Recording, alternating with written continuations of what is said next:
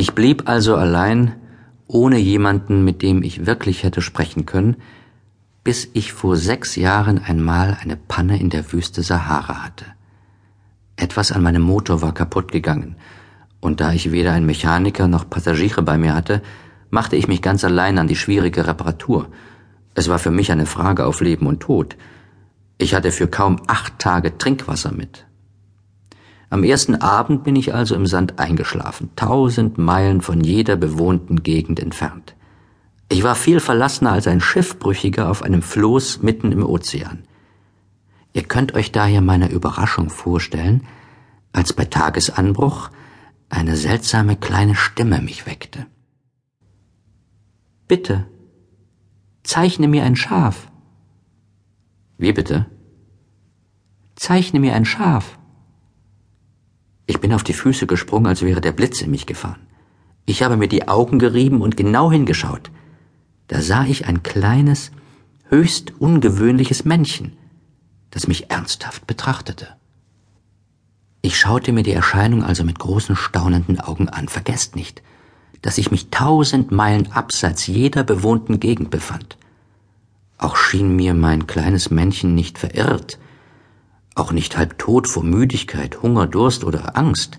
Es machte durchaus nicht den Eindruck eines mitten in der Wüste verlorenen Kindes, tausend Meilen von jeder bewohnten Gegend. Als ich endlich sprechen konnte, sagte ich zu ihm, aber was machst du denn da? Da wiederholte es ganz sanft, wie eine sehr ernsthafte Sache, Bitte, zeichne mir ein Schaf.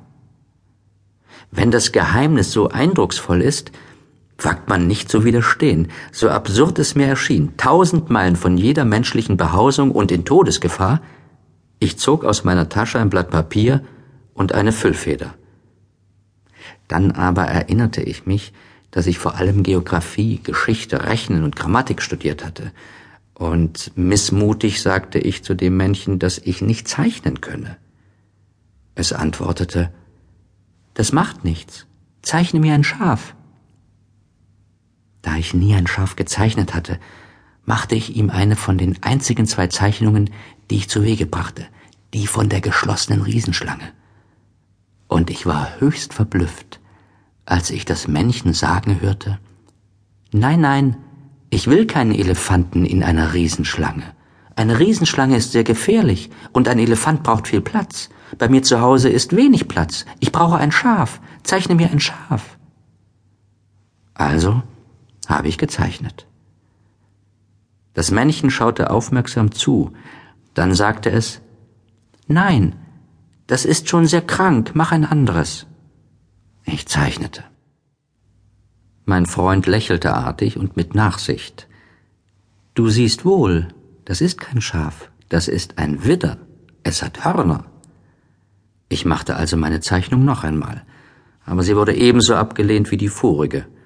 Das ist schon zu alt. Ich will ein Schaf, das lange lebt. Mir ging die Geduld aus. Es war höchste Zeit, meinen Motor auszubauen. So kritzelte ich eine Zeichnung zusammen und knurrte dazu, das ist die Kiste. Das Schaf, das du willst, steckt da drin. Und ich war höchst überrascht, als ich das Gesicht meines jungen Kritikers aufleuchten sah. Das ist ganz so, wie ich es mir gewünscht habe. Meinst du, dass dieses Schaf viel Gras braucht? Warum? Weil bei mir zu Hause alles ganz klein ist. Es wird bestimmt ausreichen. Ich habe dir ein ganz kleines Schaf geschenkt. Er neigte den Kopf über die Zeichnung.